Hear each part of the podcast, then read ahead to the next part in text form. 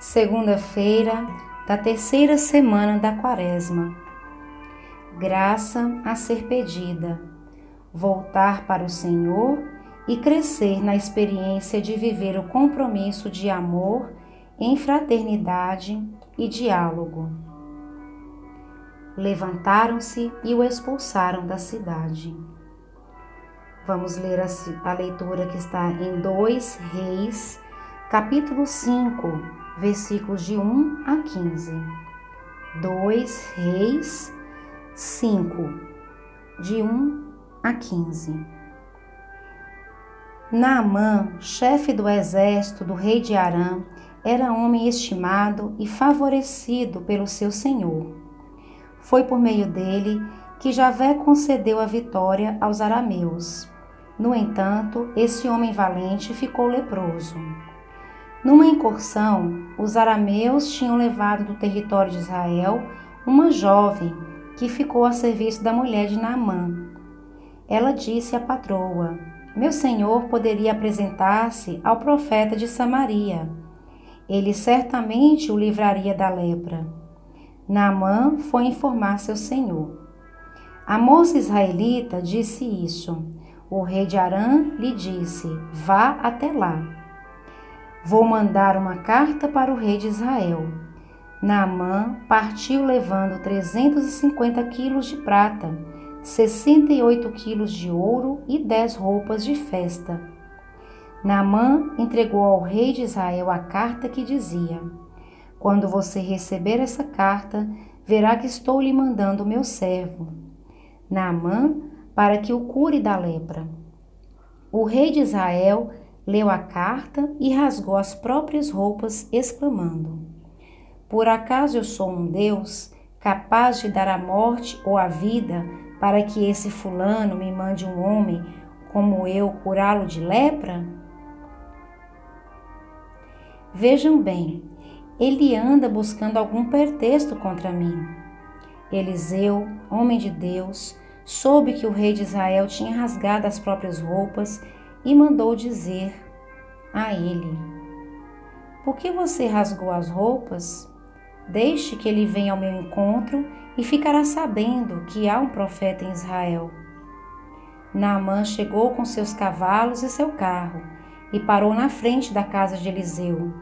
Então Eliseu mandou um mensageiro até ele com esta ordem: Vá e se lave sete vezes no rio Jordão seu corpo ficará limpo e você ficará curado.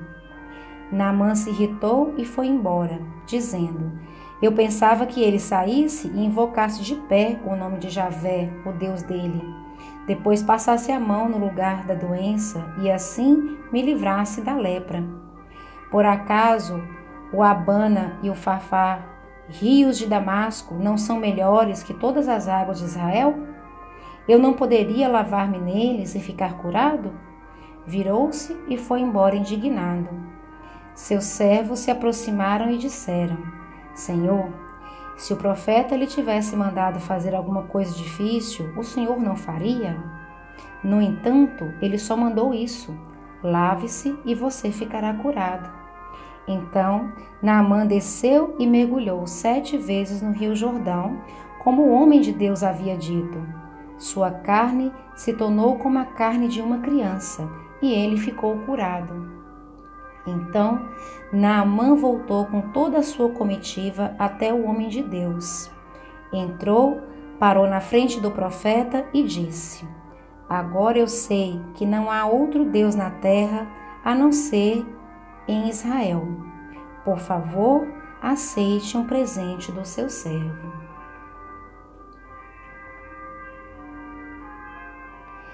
A primeira leitura de hoje nos remete ao século 9 a.C. Naamã é um general sírio responsável por vários ataques a território de Israel. Ele contraiu lepra. O homem poderoso e valente, guerreiro temido e vitorioso, depara com a fragilidade e a vulnerabilidade da vida humana. Ele busca desesperado a cura de várias maneiras em vários lugares. Usou de todos os recursos e influência e não a encontrou. Sua riqueza e seu poderio de nada valem nessa hora, não o livre da simples realidade de que a vida é vulnerável, de que nós somos vulneráveis. Quais são minhas lepras, as minhas vulnerabilidades? Como eu lido com elas? Em meio à sua busca, uma escrava capturada em Israel lhe fala de um profeta da Samaria que poderia ajudá-lo, o profeta Eliseu. Naamã parte para Israel e vai direto ao palácio do rei, esperando encontrar nele uma resposta. Vai buscar ajuda entre os poderosos. O rei, temeroso diante do poderoso inimigo, não pode fazer nada e indica-lhe onde encontrar o profeta. Não é no palácio que ele encontrará a cura. Que caminhos nós buscamos quando deparamos com nossas vulnerabilidades? Onde buscamos ajuda? Em quem buscamos ajuda?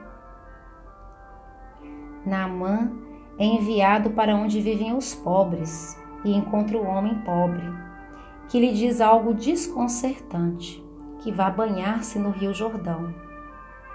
O general fica desconcertado e indignado. Esperava um profeta poderoso que o curasse por meio de rituais complexos, que desencadeariam prodígios, mas encontra um homem do povo que lhe diz para fazer algo tão banal.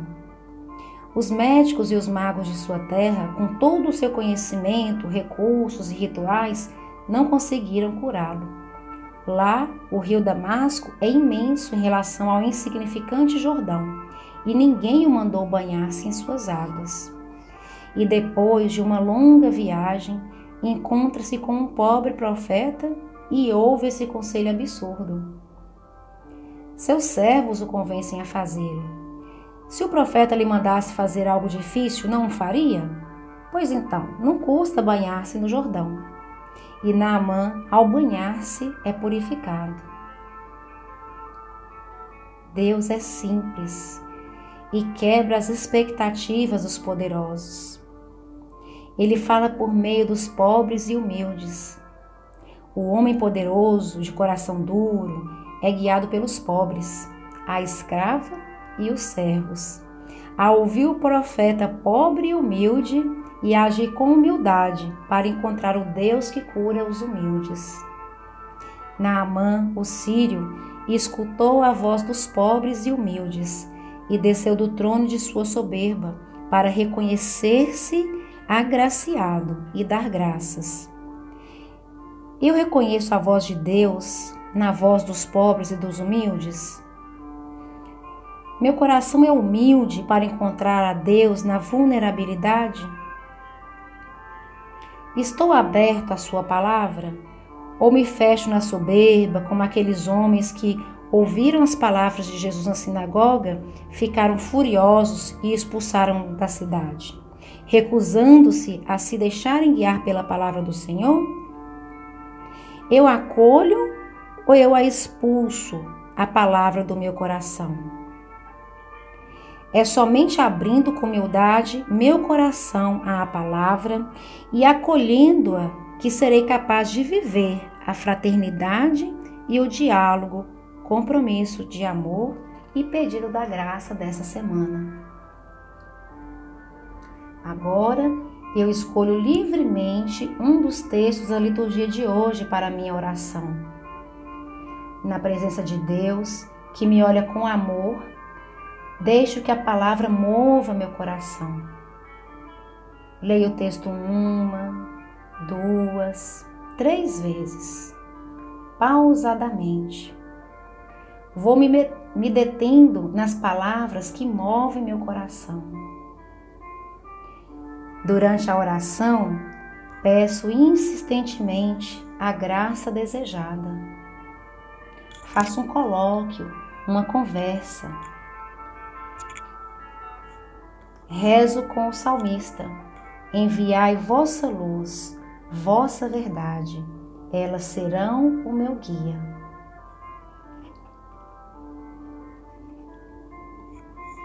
Na revisão da oração, registro os sentimentos e apelos mais fortes do Senhor.